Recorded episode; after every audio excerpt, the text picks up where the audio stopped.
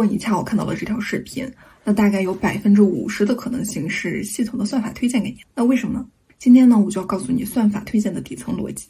那这个底层逻辑呢，其实它是基于算法、大数据、人工智能等等这一系列啊看起来比较复杂的东西，对于我们普通大多数人来说，我们可能暂时理解不了。那如果你在研究相关领域的人，可能会更加清楚它具体是如何操作的。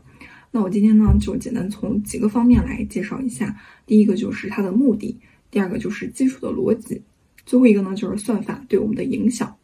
那我们现在就开始吧。算法的目的是什么？其实就是一个提升 DAU。DAU 呢，也就是日活。与此相对的还有 MAU 月活。那大家可以想一下，比如说一个 APP 它做出来，它的目的是什么呢？就是为了让人们去使用它，而且是越多的人越好。那这个日活呢，其实也就是每一个人。所以这也是为什么每一个 APP 你都能发现，它会设计各种各样的东西，让你去停留，让你去不断的使用它。他们的本心就是为了让你能够一直去用下去，提升他们的 DAU。所以 DAU 日活是能够衡量一个 APP 是否成功的。一个非常重要的因素，说简单点呢，就是这个 A P P 它做的很成功，它有非常大的商业价值。第二个逻辑，那我们现在来具体的拆解一下它。那我是这么给它解释的，就是 A P P 上各个动作 action 这个指标的数值权重。那比如说啊，以短视频为例，它的点赞数、转发数、啊收藏数、完播率、留存率。关注量啊，还有评论数等等的这些，当然呢，还有很多其他的维度。那权重比较大的就是我前面说的这几个。那像 B 站的一键三连，它其实也是一样的道理。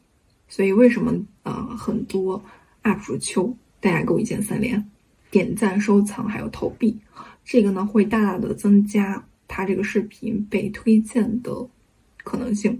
因为用户有这个 action 有这个动作了之后，就说明你的这个视频它是比较有价值的，它是值得继续去传播的。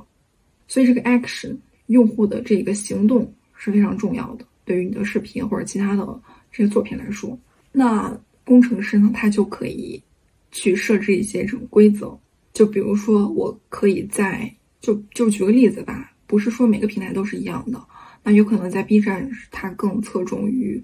你的整个视频完播率，如果你视频完播率这个指标越高，那么你的视频越有可能被推荐。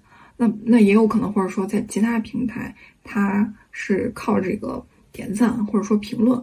如果这个评论的人数越多，系统反而会去给你推荐。所以每个平台它的这个系统的推荐逻辑都是不太相同的，但是它整个。逻辑是一样的，就是根据这个 action 指标来去衡量，看看你哪个是否值得去推荐，大概就是这么个意思。那流量呢，其实也就是人，说白了就是一个一个数据有曝光。那在实际生活中呢，比如说我们去看到一个门店里，那有很多的人，一个门店，一个商场，那这里边的人比较多，就有流量，那么它就有红利，它就可以挣钱，就很好赚钱。那在互联网上，在这些 A P P 上，或者在网站上，其实也是一样的道理。只要有流量有人，那么我就可以依靠这些数据，依靠这些流量来去赚钱。就比如说来投广告，那广告呢，它其实就是把一种东西通过各种渠道传播给大众，并取得一定的效果。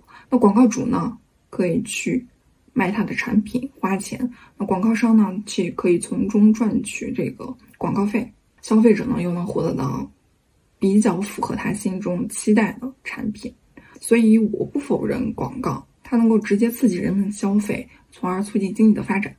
但是广告呢，它有时候也会渗透一些它自己特有的一些意识形态，就比如说一些不良的价值观啊，呃，纯粹的消费主义或者精致的利己主义啊等等这些，嗯。所以，辨别能力比较低下的人，他可能很容易受到这个影响。而且，现在的广告呢，它都隐藏的比较深了，你甚至意识不到它的存在。就比如说，你在一个视频里，啊，它展现的次数，你以为这是他的生活方式，但其实这有可能就是一个软植入，就是通过这种曝光来去给人们所谓的洗脑，然后你不经意的就慢慢接受了这种方式，当然也无可厚非，只要你适可而止。那除此之外呢，系统推荐还会给我们带来一定的影响，其中最被大家所诟病的就是这个信息茧房。那信息茧房的是什么？就是啊，你一直待在一个信息空间里，只看到一种信息、一种观点，没办法看到更多的可能性，所以就很容易陷入到一个信息茧房里。那在算法推荐的情境下呢，就会变得更加严重。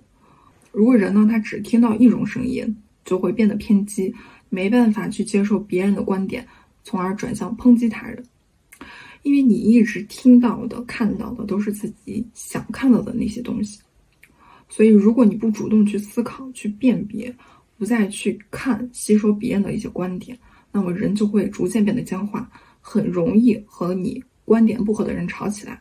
所以，我们呢应该去主动的筛选信息，多听一些不同的声音，啊，比如辩论。你在辩论一个话题的时候，难道真的觉得对方说的就完全是错的吗？其实并不是吧。你可以去渐渐的吸收他的一些观点。如果你觉得他是错的，那你去，那你可以有理有据的去反驳他。道理是可以越辩越明的，前提是有理有据的讨论。所以我认为呢，批判性思维很重要。世界并不是非黑即白的，否则就很容易陷入了二元论。那这也是系统推荐给我们造成的一个很大的问题，所以我们需要去斟酌甄别一下。那希望呢，我们都不会陷入到信息茧房之中，也希望。我们可以利用算法，利用系统推荐去搜寻我们需要的东西，不要轻易的去消耗自己的时间，掉入到了这个陷阱里面。大数据是可以成为我们的工具的，而不是把我们变成工具。